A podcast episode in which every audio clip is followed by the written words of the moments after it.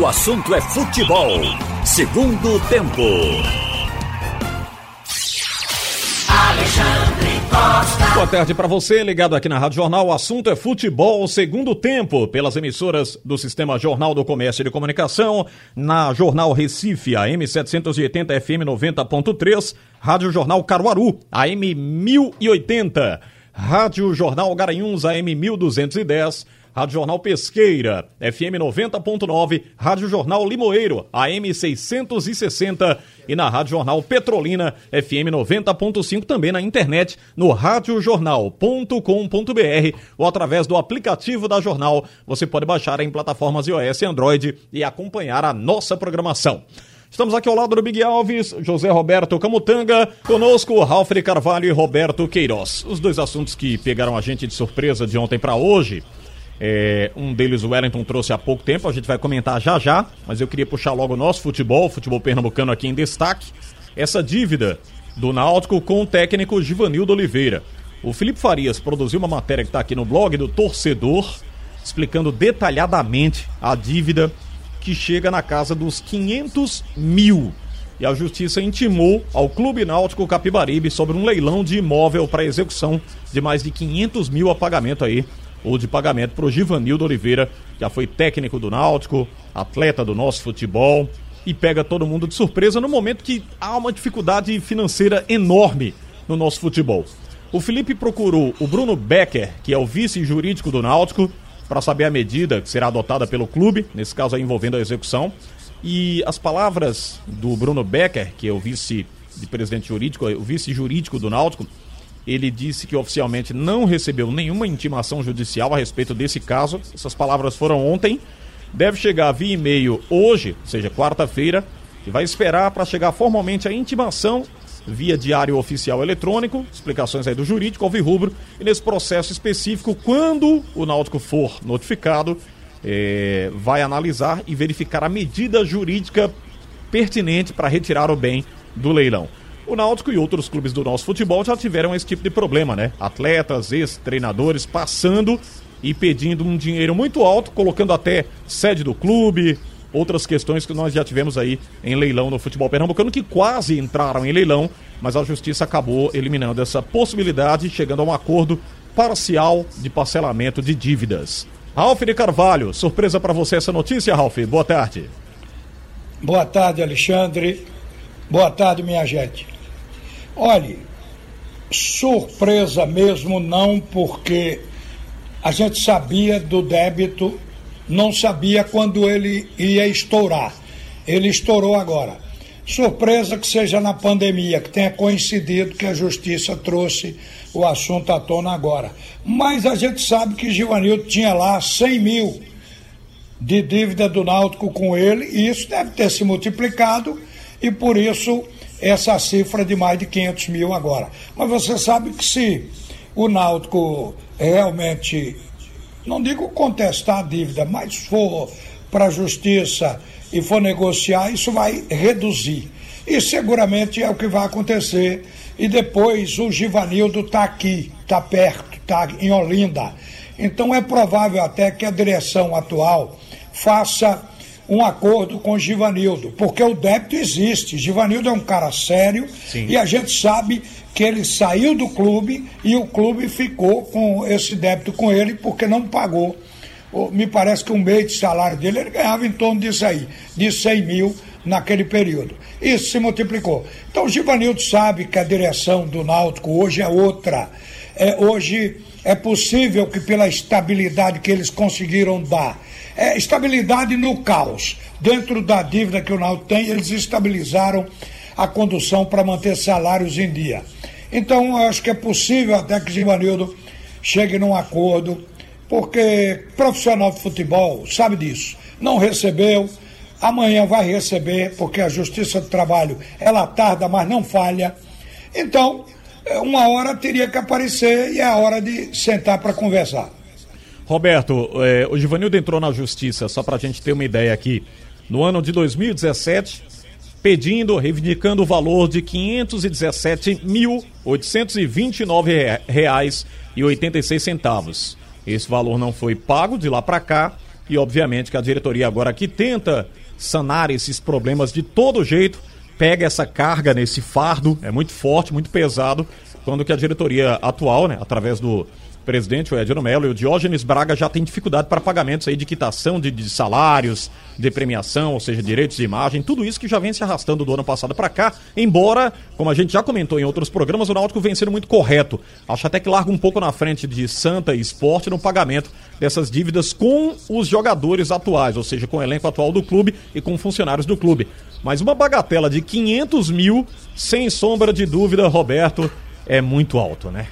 É, é por isso que eu ah, tô achando, Ralf, que esse, essa informação que você tem aí de 100 mil não está correta não, porque foi um acréscimo muito grande. Você veja aí que agora o Alexandre está dizendo aí que, que quando o Givanil deu entrada, foi em torno de 500 mil mesmo. Porque nós não temos mais aquela inflação galopante que nós tínhamos, né? Correção monetária, etc e tal. Eu acho que foram, foi mais de um mês de salário aí. O Givanildo deve ter entrado pedindo três, quatro, cinco meses de salário. A impressão que eu tenho, pelo valor que o Alexandre está apresentando aí. Agora, acho também que, se o clube não pagou, tem que fazer um acordo e pagar. É isso aí. É, quem que... assina, quem faz o contrato e tal, entendeu? A dívida é Inclusive, é daqui a pouco, daqui a pouco eu queria Existe. puxar um assunto. Hein? Eu digo, a dívida é verdadeira, a gente pode ter dúvida. É, Givanildo é sério. Givanildo não iria é, pedir 500 mil se fosse, se fosse 100 mil, não, Ralf. Bom, o salário dele era em torno disso. Naquele então ele, tava, ele que, teve um atraso de quatro ou cinco meses aí. É, pode ser. Pode ser isso. É o que eu acho. É, o, Felipe lembra aqui para nós, viu, Ralf e Roberto, e amigo ouvinte aqui da Jornal, já passou da fase do acordo, esse valor já é o, o de execução mesmo. Inclusive, tem juros, tem correção monetária, tem tudo isso. E foi transitado e julgado. Não cabe mais recurso é, do Náutico junto à justiça, não. Vai ter que arrumar o dinheiro aí para pagar na faixa de 500 mil reais. O valor exato, como é, falei aqui para o Roberto, caso, 517 mil, 500, é quase de, 518 mil reais, né?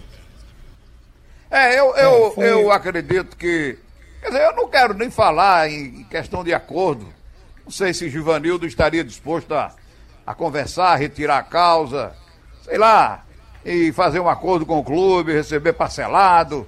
Esse tipo de coisa aí que acontece com tanta dívida. Entendeu? Agora, o, se o clube deve, eu acho que tem que procurar uma maneira de pagar. O Náutico já pagou tanta coisa aí, já teve um, uma redução tão grande aí na, na dívida total do clube, eu acho que tudo é, é encontrar o caminho, é conversa, entendeu? Eu não sei o que o Náutico Esse colocaria para pagar essa, essa dívida.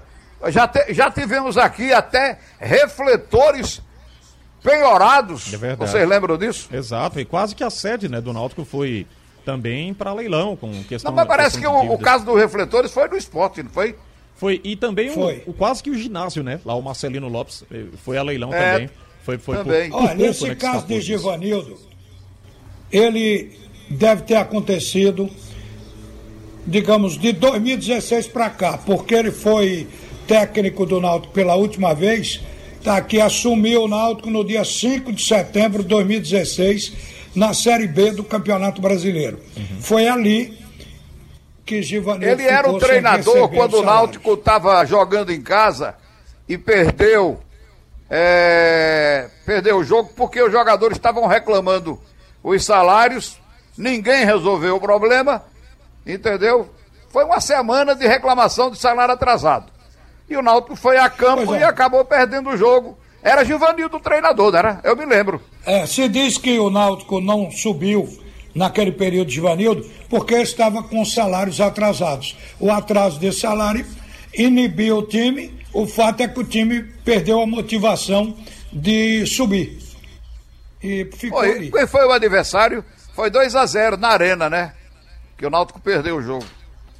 De, não me lembro eu, quem foi o adversário. O Roberto e Ralf, deixa eu abraçar o doutor Marcelo que ligou aqui para nós agora e diz que mesmo já julgado, já executado aí essa, essa punição para pagar, cabe uma negociação do Náutico com o treinador. O treinador agora vale uma conversa do clube é. com o treinador para que ele aceite aí uma possível negociação. Tem que se pagar, a gente sabe que é uma coisa. Até não foi dessa diretoria, né? Porque a diretoria vem trabalhando aí, tentando, como a gente bem disse, pagar. Não, mas foi não. Não foi, mas vem se arrastando, né? São débitos anteriores e a gente sabe que todo clube tem que arcar com a responsabilidade quanto a isso.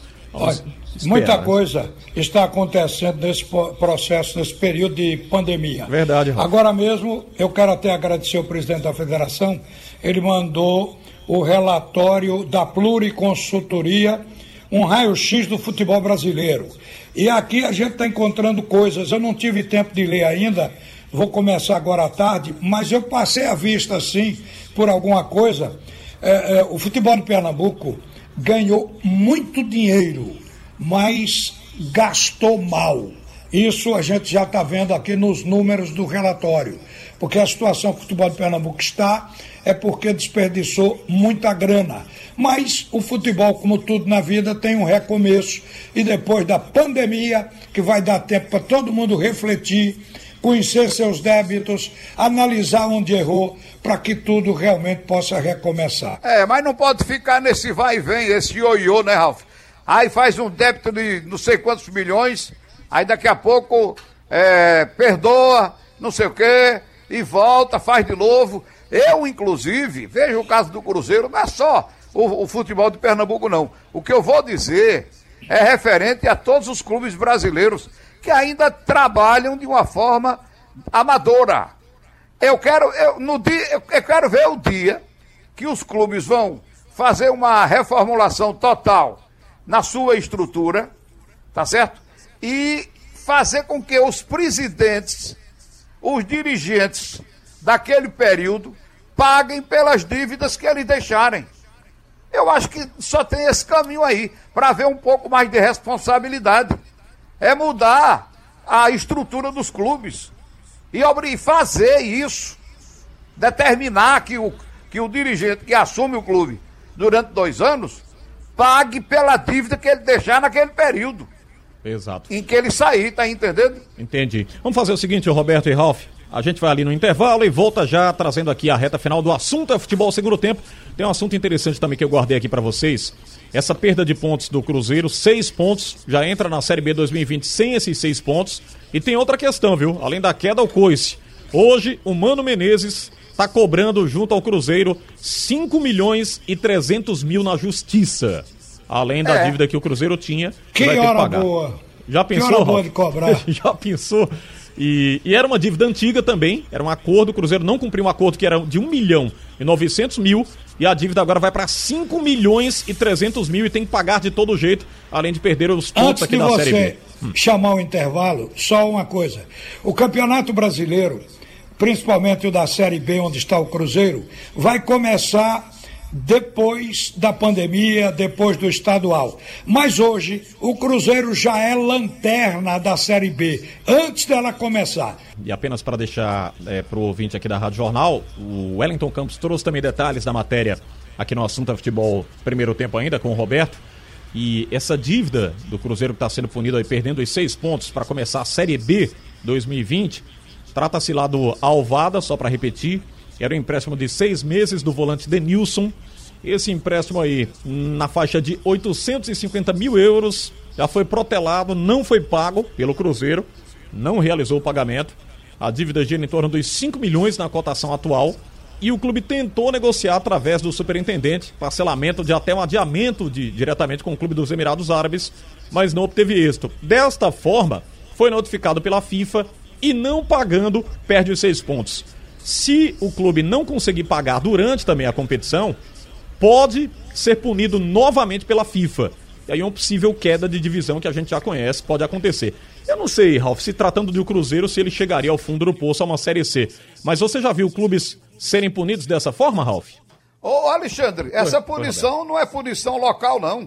É uma posição da FIFA. Sim, é da FIFA. É uma punição da FIFA. É. Eu acho que para botar, botar panos mornos e fazer é, proteção, não dá para fazer com a FIFA, não, hein? Eu tenho, acho, acho que não. É, o que tá dizendo aqui é que cabe recurso, viu? O Cruzeiro pode recorrer. Mas até é, agora Cruzeiro... está com os pontos perdidos, viu? Recorrer, mas tem que pagar. Vai recorrer. o recorrer aí é pagar. É. Ele pode contestar que a dívida, por exemplo, não seja de 7 milhões, de 5, mas tem que pagar os 5. Então, o problema é que o Cruzeiro venceu o prazo e nem recorreu, nem pagou, nem deu satisfação. Por quê? Porque não tem condições de pagar, deixou para lá. Só que tem outras dívidas sendo reclamadas através da FIFA. Então a tendência é que o Cruzeiro ainda tenha punições outras que vão ser somadas a essa. Essa retirou seis pontos da competição, da próxima competição do Cruzeiro, que é a, o Campeonato Brasileiro. Por isso que eu falei, o Cruzeiro já começa a Série B na lanterna, porque ele vai começar com seis pontos a menos, seis pontos negativos. Os outros vão começar com zero pontos e o Cruzeiro com menos seis. Então a situação do Cruzeiro, se não segurar, e está difícil segurar, ele pode chegar à Série C. Um time entra e cai até o fundo do poço quando está por demais endividado. O Cruzeiro passou da conta. O Cruzeiro ganhou muito dinheiro. Em dois anos, o Cruzeiro ganhou Copa do Brasil. Numa das Copas, entre a participação nos jogos e o título, o Cruzeiro ganhou 70 milhões. Torrou tudo e ninguém sabe. 50 milhões foi o prêmio. O prêmio 50 título. e o restante foi etapa por etapa. Foram 70 milhões ao final da Copa do Brasil. Só pois é o que eu estou dizendo, Ralf. Já está chegando a hora dos clubes mudarem seu, colocarem seus estatutos. O que eu estou dizendo. O cara não pode ter uma receita de, de, de 50 milhões e gastar 80 milhões e sair dando gargalhada. É, isso, é, isso é, o que acontece em quase todos os clubes no Brasil. É, é. aqui também, aqui no também. No estatuto pode ser que um clube ou outro não tenha isso, mas está na lei.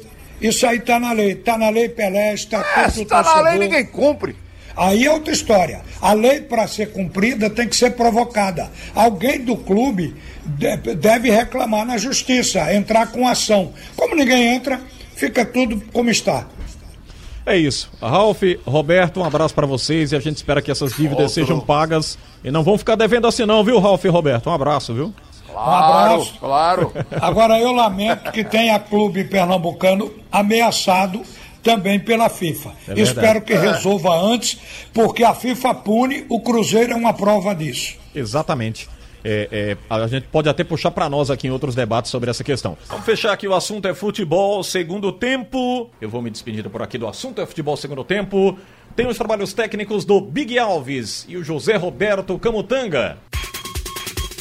Sugestão ou comentário sobre o programa que você acaba de ouvir, envie para o e-mail ouvinte@radiojornal.com.br ou para o endereço Rua do Lima 250, Santo Amaro, Recife, Pernambuco.